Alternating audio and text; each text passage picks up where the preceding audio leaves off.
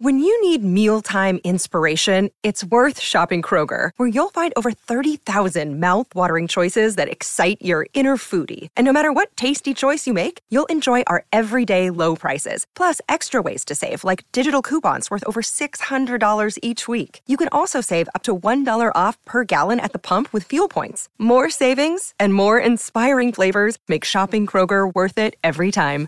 Kroger, fresh for everyone. Fuel restrictions apply. Another day is here, and you're ready for it. What to wear? Check. Breakfast, lunch, and dinner? Check. Planning for what's next and how to save for it?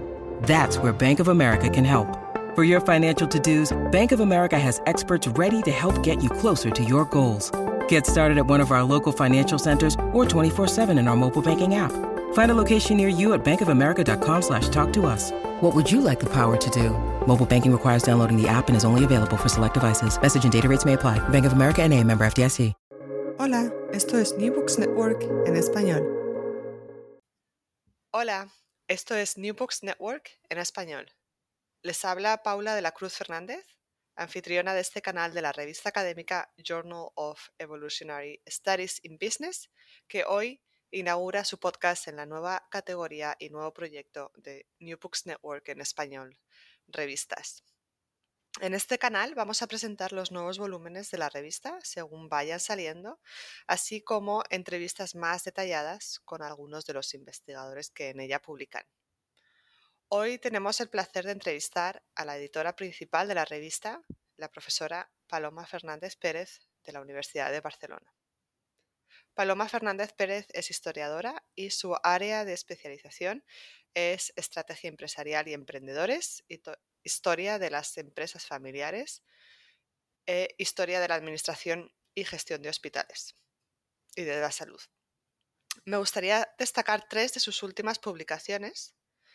En 2020, Partners in a Journey to the Center of the World, Spanish and Japanese Knowledge Transfer and Alliances in the Spanish Healthcare Industries, 1960s to 1980s, uh, publicado en Business History. En 2021, The Emergence of Modern Hospital Management and Organization in the World, 1880s to 1930s, de, de la que pueden, esta publicación, pueden escuchar una entrevista que hice yo misma en New Books Network eh, a la profesora Fernández Pérez en 2021. Y en 2019, el capítulo Health Industries and Services en el volumen de um, Routledge Companion to the Makers of Global Business, que publicaron eh, Cristina Lubinsky, Heidi Torek y Teresa da Silva López eh, con Routledge. La página web de la profesora Fernández Pérez de la Universidad de Barcelona contiene todo e, esto y mucho más, así que si están interesados, echen un vistazo. Bienvenida, profesora Fernández Pérez.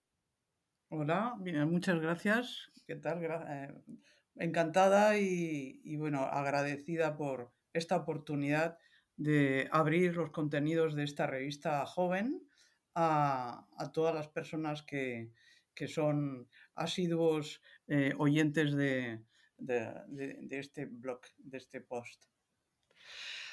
Hoy, gracias. Hoy estamos aquí eh, para presentar la revista Journal of Evolutionary Studies in Business, que como dices es joven, pero tiene unos orígenes muy interesantes, así que nos gustaría que, nos contaras cómo surgió y cuándo surgió.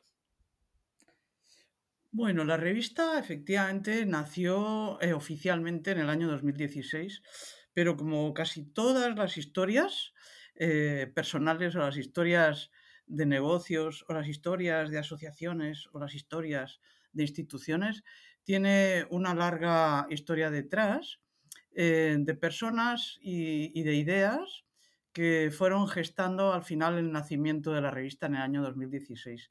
Eh, brevemente, antes del año 2016, eh, había una situación que es muy común en países, de hecho, atrasados en el mundo de las editoriales académicas en el mundo, como era España, y esa situación era de dependencia eh, casi absoluta de las revistas eh, publicadas en el ámbito anglosajón, en inglés. Y también eh, las instituciones europeas condicionaban la promoción o el acceso a la carrera académica, todavía lo hacen, a, tener publicaciones en ese tipo de revistas en el ámbito anglosajón. Prácticamente no hay revistas en español que estén en los índices de impacto de las bases de datos internacionales que son en inglés. Entonces, visto lo visto, para tratar de apoyar a, la gente más joven, se me ocurrió hace ya casi 20 años proponer a gente que era mayor que yo, con más experiencia y más autoridad, más, eh, entre ellas Albert Carreras, que era catedrático de Historia Económica, ha sido consejero de Economía, bueno, secretario de Estado de, Economía del Gobierno Regional Catalán hace unos años, y se me ocurrió cuando él convocó un congreso de la European Business History Association proponerle que por qué él, que, era una autoridad, alguien muy conocido, ¿por qué no lideraba hacer una revista que fuera todo en inglés?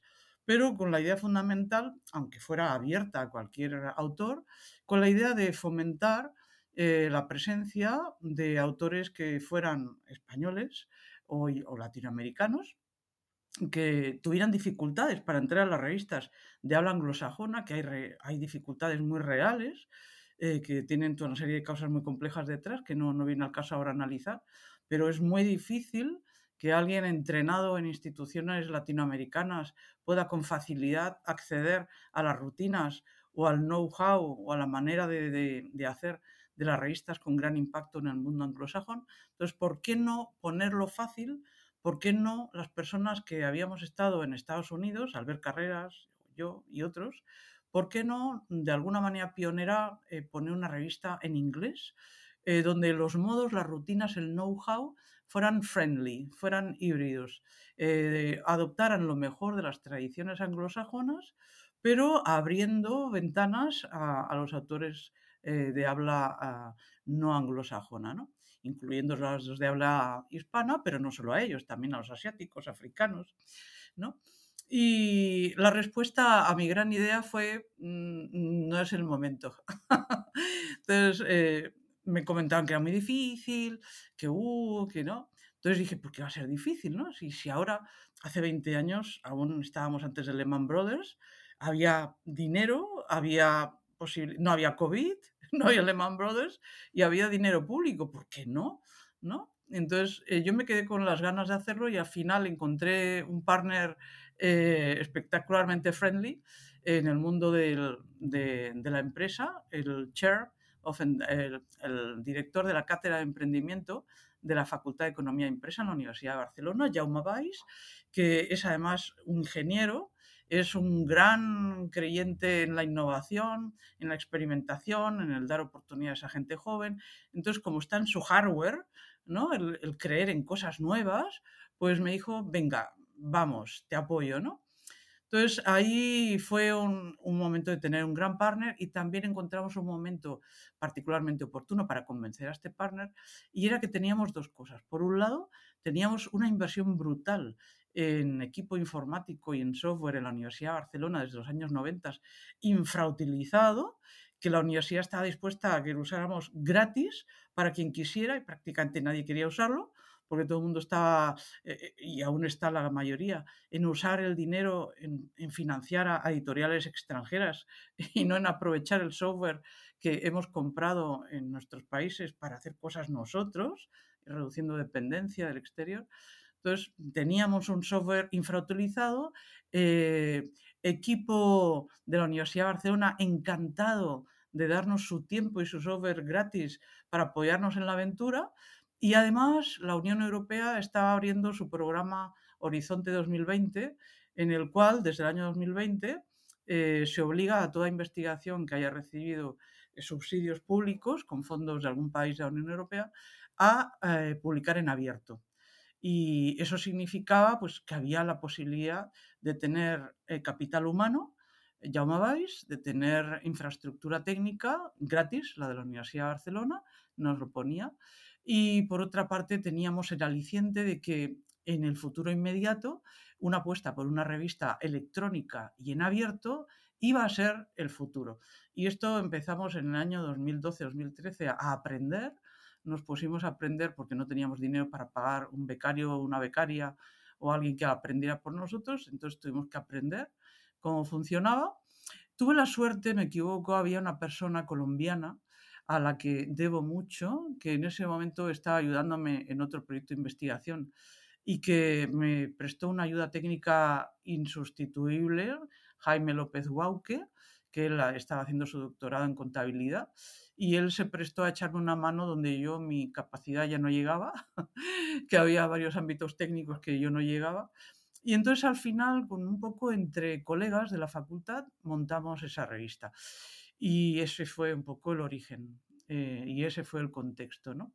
del nacimiento en el año 2016 de esta revista. También es verdad que pensábamos que había un hueco para una revista que tratara de ser interdisciplinar, porque hay muchas revistas de historia, hay muchas, bueno, hay varias revistas de historia de la empresa, eh, hay revistas eh, sobre negocios, pero prácticamente no hay revistas interdisciplinares que aunen enfoques antropológicos, históricos, eh, mm, de economía, del mundo de la organización, en la misma revista con un equipo editorial interdisciplinar, con evaluadores interdisciplinares y con artículos que sean de distintas disciplinas. Y entonces yo pensé, mm, ¿por qué no? O sea, también ahora es un buen momento para tratar de volver a cosas que en el fondo no son tan nuevas. Cuando yo empecé a estudiar en los años 80, existían revistas que eran interdisciplinares, que desaparecieron, ¿no? Eh, después, en los años 90, con la especialización extrema que hubo de las disciplinas científicas, yo me acuerdo que en los años 60, 70 había mucha revista interdisciplinar eh, extremadamente interesantes, ¿no? Eh, podías leer un artículo de base antropológica y después otro eh, con una base periodística, otro sociológico, otro con una vertiente más de gestión o de contabilidad y era extremadamente enriquecedor, ¿no? Y yo pensé, pues, a ver, no vamos a inventar la rueda. Hay cosas que se hacían bien, hay cosas que se pueden hacer de un modo diferente, técnicamente, y hay cosas que se pueden hacer también de modo nuevo a nivel de distribución con el, con el, acceso en abierto, ¿no? Así que un poco, pues ese fue el contexto, las ideas y la gente y los medios con los que nació la revista. Qué interesante. Em, gracias. Vamos a hablar un poquito del, del título. Eh, y ahora que estás justo hablando de la, las perspectivas interdisciplinares. ¿A qué nos referimos con Evolutionary Studies? Sí, eh, eh, lo cierto es de que desde hace casi 100 años ahora, eh, cuando hubo varios antropólogos, pero sobre todo desde el ámbito de la economía, hubo varios científicos, entre ellos de manera muy destacada Joseph Schumpeter, empezaron a elaborar teorías sobre el desarrollo económico y en realidad eh, las obras originales que ellos escribieron en las lenguas originales, en alemán, Schumpeter, eh, hablaban más que de desarrollo, hablaban de evolución. Eh, es una idea que en Alemania, que es de donde han salido muchas de las ideas relativas a, a la evolución y al cambio, desde mediados del siglo XIX en Alemania había muchos teóricos de la historia que empezaron a hablar de que la historia se había desarrollado en etapas, pero en etapas que cada una de las, eh, de las nuevas etapas era superior a la anterior. Ellos concebían que cada nueva etapa estaba destinada, por lo tanto, a, ser caduca, a ser obsoleta, y que la siguiente etapa histórica supondría una mejora de las condiciones de la humanidad. Entonces, Marx es uno de los autores más conocidos al respecto, aunque Marx eh, bebió de fuentes anteriores a él, de principios del siglo XIX. Entonces la idea era, un poco también el coetáneo con Darwin, más eh, ya en el último tercio del siglo XIX, que desde la idea de la biología, pero también desde la idea de la historia, eh, de que la economía y los negocios tienen tipologías y esas tipologías son clasificables y, esa clasificación tiene cambios en el tiempo, ¿no? Eh, lo cual a nivel de empresa Hubo algunos autores, destacadamente Edith Penrose, una de las grandes mujeres pensadoras en el ámbito de empresa, y después más tarde Elinor Ostrom, que también en el ámbito de la economía recibió el premio Nobel, eh, ellas también, entre un grupo muy numeroso de, economistas, eh, pensaban, como Marx, como Schumpeter, que el mundo de la economía, el mundo de la empresa, no es un mundo estático. No hay modelos universales de éxito, porque esos modelos están históricamente determinados y por lo tanto son caducos no pueden repetirse y ser exitosos exactamente igual en otros territorios y en otros momentos históricos. Siempre tiene que haber algo de cambio, de adaptación a otros espacios, a otros territorios y en el caso de la economía de la empresa, a otros sectores, a otro tipo de, ámbitos de mercado. ¿no?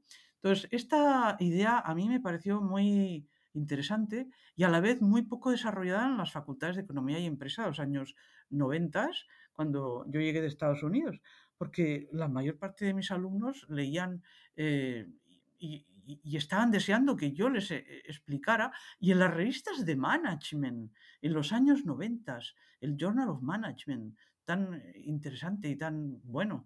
En los años 90 estaba constantemente hablando y exigiendo a los autores que enviaban cosas a su revista, que qué lecciones eh, de aplicación se desprenden para los los que lean los artículos de esa revista. Pero a ver, eso es presumir que lo que dice ese artículo es válido para cualquier país, para cualquier sector, para cualquier tipo y tamaño de empresa, y no importa cómo esté gestionada, ni si hay una mujer, un hombre al frente, una familia, o, si es un, cacique que controla, eh, como pasa en la India, como pasa en algunos países de América Latina, si es un cacique que controla con millones de acciones en la bolsa las decisiones de una empresa teóricamente eh, anónima. Entonces, eh, la revista lo que pretendía era cubrir un vacío eh, en el mundo de las revistas eh, de economía, de empresa, de historia de la empresarial, que por un lado enfocara el tema interdisciplinar, pero también el tema de que no existen lecciones anacrónicamente aplicables a cualquier espacio, a cualquier sector. Que se debe entender las claves del éxito o el fracaso de las empresas en su entorno específico, en el momento específico en que ellas surgieron. Y entonces eso era algo importante.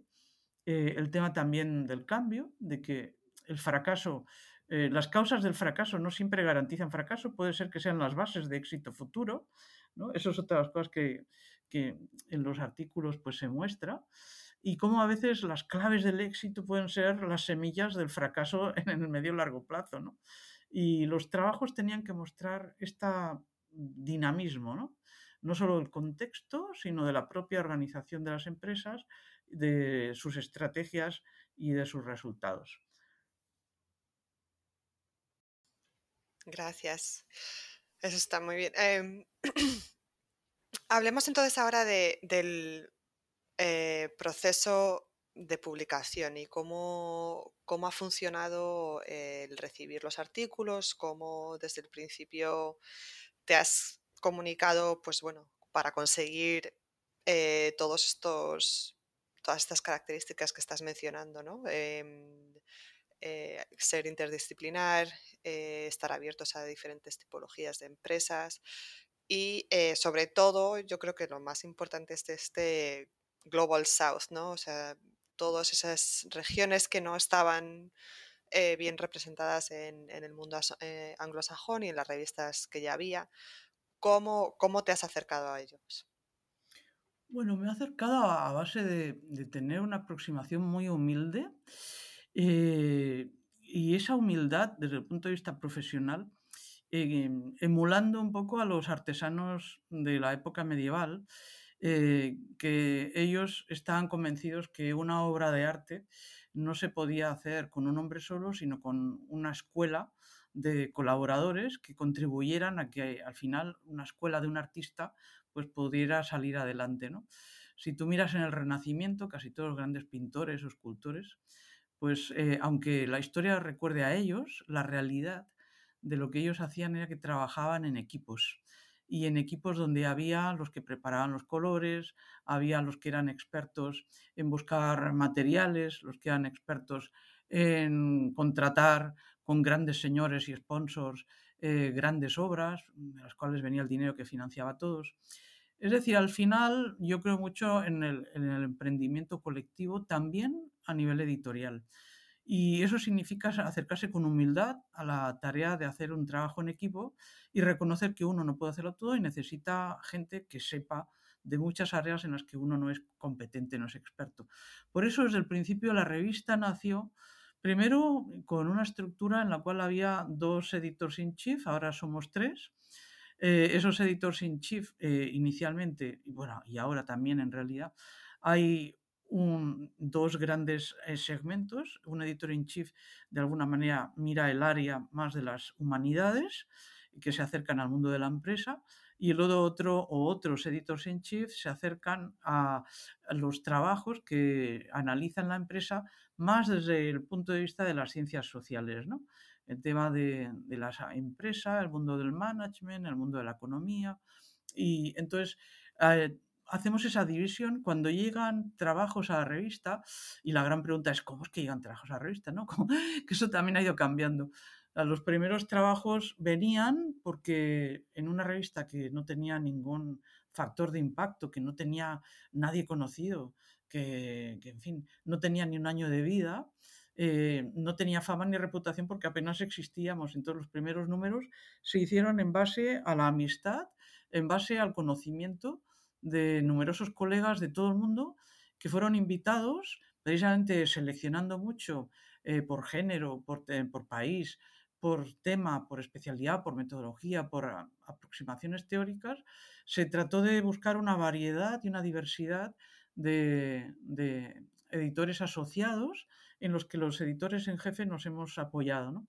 Son alrededor de una docena, ahora son 12, y son gente que son de alrededor de unos 10 países, de unas 12 instituciones diferentes, y son personas, eh, hombres y mujeres, hay una alta proporción de, mujeres, eh, reflejando lo que es una realidad en el mundo académico, en el que hay un gran número de mujeres que están en la base de la pirámide académica y, y entonces, bueno, pues están también ahí representadas en la revista.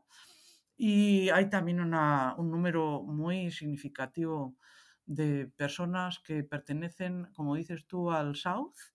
hay gente que son del hemisferio norte, eh, de Estados Unidos, de Japón, ah, de Europa Occidental. Tenemos editores que son del Reino Unido, eh, de España, eh, de Japón de China también ahora hemos incorporado una persona, a Li Chen. En Estados Unidos, gracias a ti, pues tenemos a una persona bien establecida allí, también a Lourdes Casanova en Cornell, que es experta más del área de empresa. Y en el hemisferio sur, pues tenemos también a, gente que nos está apoyando eh, desde instituciones de prestigio, eh, doctores, eh, de Colombia, como Beatriz Rodríguez Atizábal, que es relativamente joven y que también va a dar eh, un fuerte empuje a la revista. Y, también a, personas que están en el ámbito de América Latina y en el ámbito asiático, ¿no? Y que nos están apoyando. Entonces, el equipo de editores asociados trata precisamente de, les animamos a, utilizar sus redes por un lado, para publicitar los contenidos de la revista, pero sobre todo para ser proactivos. Eh, por un lado, buscando posibles temas y autores que aporten y envíen artículos o propuestas de números monográficos, o incluso proponiendo a los propios editores asociados, que son expertos reconocidos a nivel mundial por su trabajo, eh, que sean ellos líderes en aportar también algún artículo o alguna propuesta de número monográfico que nos permita llamar la atención sobre un tema relevante en el que se reúnan expertos convocados precisamente por gente que es experta en el tema. Entonces, mm, eso ha permitido la apuesta muy notable desde el principio por los special issues, por los números monográficos y por delegar en expertos, eh, precisamente hacer esos números monográficos, creo que ha sido una estrategia clave y lo va a seguir siendo, en captar autores, porque es un promedio de entre 7 y 10 trabajos por número, publicamos dos números al año, uno en enero, otro en julio. Eh, no me veía con capacidad para hacer más números al año, no, no somos una empresa que trabaje con beneficio privado, eh, no cobramos a nuestros autores, no pagamos a nuestros editores asociados. Eh, tenemos una pequeña ayuda de la Universidad de Barcelona, apenas mil euros, con los que cubrimos pequeños gastos básicos de copy editing, de, hacer la, la, editación final de los trabajos y subirlos a la red, que se realiza por Raymond Soler que está en la Universidad de Barcelona. Antes lo había hecho otras personas. Al principio lo había hecho una, una doctoranda de la universidad y luego otro doctorando. Y actualmente lo hace Raymond Soler.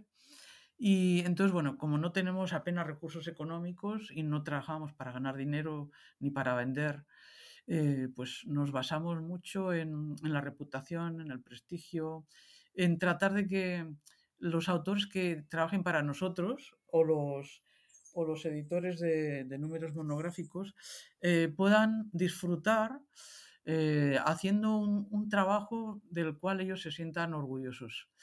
Que una vez que se publique, que ellos sientan que eh, va a ser citado, que va a ser algo que impacte en la profesión. Normalmente no me gusta, no me gusta aceptar Mm, trabajos o propuestas que no supongan una contribución nueva, una aproximación nueva, una reflexión, una idea nueva. Ah, tratamos de ser muy escrupulosos con el tema de la innovación en las ideas y, que la gente que escriba para revista disfrute precisamente eh, haciendo propuestas innovadoras. ¿no? Y, que van a tener impacto. La revista también es, eh, se mueve mucho eh, en la red, en redes sociales. Tenemos un grupo de Twitter, un grupo de Facebook. Eh, estoy pensando en hacer en LinkedIn algún tipo de, propuesta. Ahora con vuestro blog aquí en The New Books Network, pues esperemos también pues, ser más distribuidos.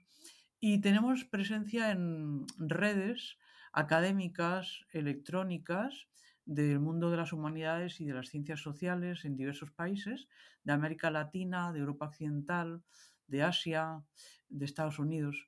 Y, bueno, poco a poco estamos, si veis, si a alguien le gustaría acceder por curiosidad a qué tipo de impacto territorial estamos teniendo, en las estadísticas, en la web de la revista se puede ver por países eh, cuáles son los ordenadores que han estado mirando o descargando contenidos de la revista. Y es curioso porque al principio, en eh, los primeros años de la revista, los primeros años, quiero decir, los dos, tres primeros años, porque solo tenemos seis, en los dos, tres primeros años de la revista básicamente venían eh, ordenadores de Europa Occidental los que echaban un vistazo a nuestros contenidos. Y al cabo de unos cuatro años, eh, era sobre todo gente, ordenadores, que incluían a, América Latina.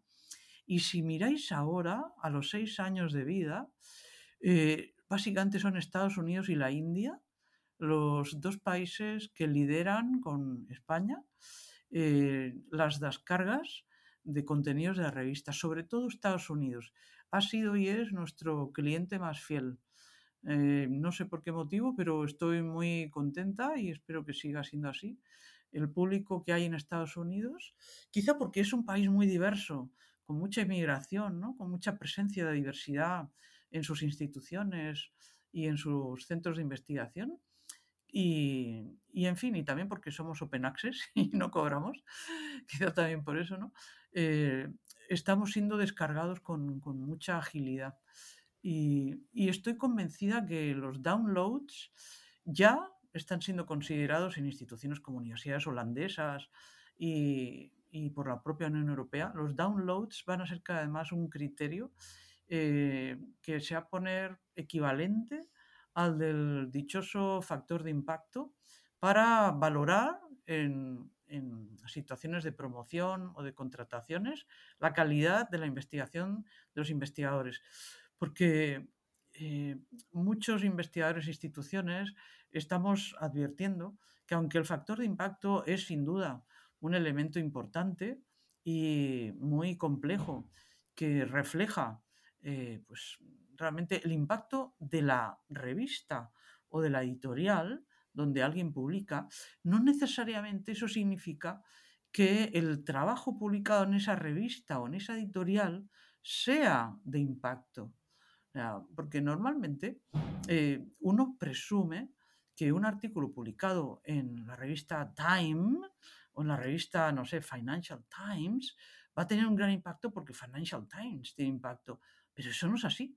Puede que esa noticia en el Financial Times no la lea apenas nadie, ¿no?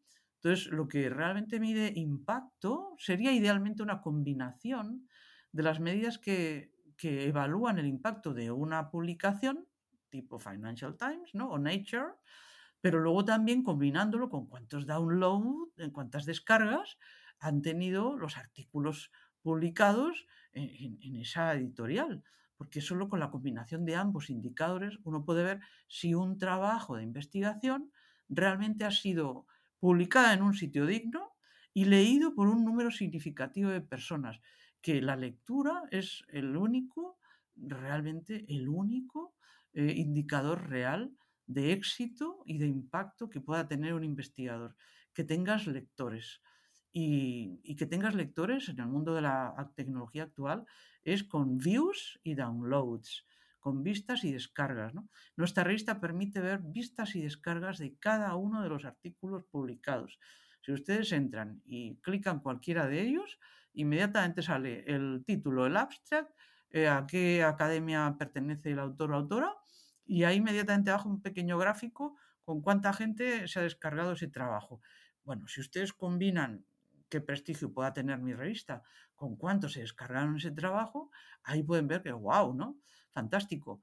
El artículo, de hecho, eh, y esto es algo que a mí me, todavía me sorprende, el trabajo de mayor impacto de la revista que yo edito, que tengo el honor de editar, con el equipo fantástico de editores que tengo, es un artículo eh, procedente de una investigación sobre eh, la, industria del cine privada en China, cómo se ha desarrollado en los últimos años el comunismo desde el punto de vista comercial.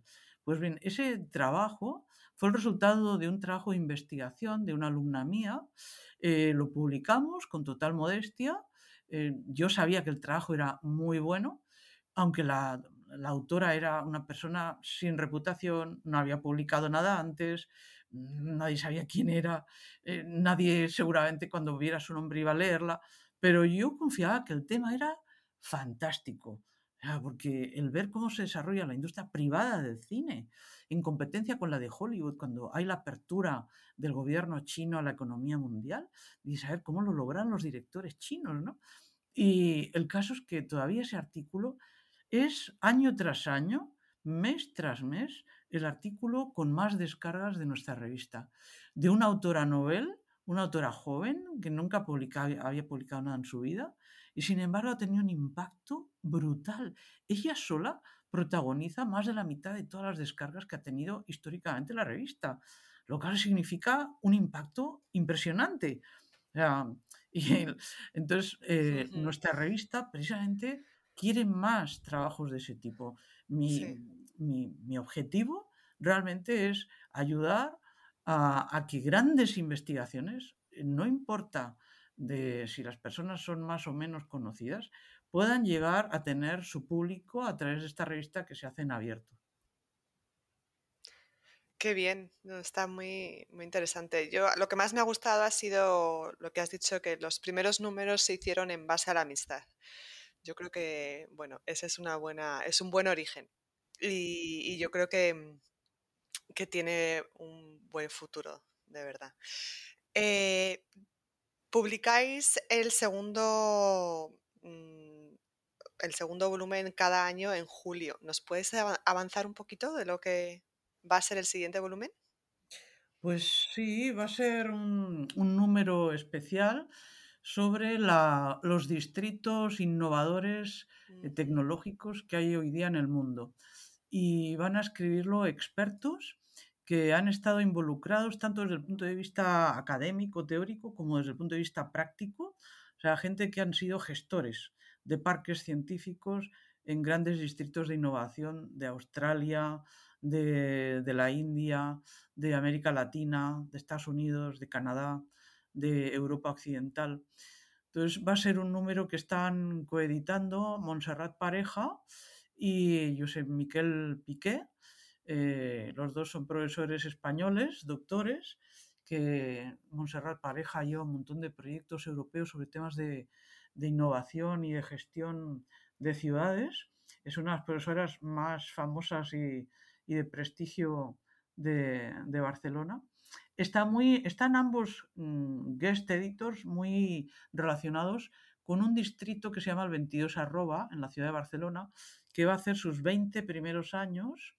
Y entonces este número va a servir no solo para llamar la atención sobre el rol de los parques científicos eh, en liderar o impulsar innovación y cómo se hace de manera distinta en distintas grandes ciudades del mundo, sino que también va a ser un poco para situar algunos parques científicos quizá menos conocidos, como el de Barcelona, en el contexto de sus hermanos mayores de parques científicos como los de Melbourne, Singapur, eh, los de Porto y, o, distritos que hay en, Brasil. Y va a ser pues, algo muy interesante, con una perspectiva muy global, con autores del hemisferio norte y sur del planeta, y está ahora mismo en el número en fase final de evaluación y revisión por parte de los autores. Está llevando mucho trabajo porque eh, a la hora de estandarizar tradiciones académicas, esos son los grandes, esos son los grandes retos que tiene la revista. Precisamente cuando quiere ser interdisciplinar, cada disciplina tiene sus protocolos, sus rituales, sus estándares. Y el llegar a hacer un protocolo híbrido es todo un reto. Eh, me eh, imagino, Sí, es todo un reto. Pero bueno, en ello estamos. Muy bien. Mm. Bueno, pues vamos a terminar y eh, me gustaría invitarles, como ha dicho la profesora Paloma Fernández Pérez, a seguir la revista en Twitter, que es arroba JESB-V, y en Facebook también está la revista. Si tienen alguna pregunta sobre qué temas pueden em, salir en, la, en, los, en los diferentes volúmenes. volúmenes. También pueden escribir a, al correo electrónico de la revista que es jesb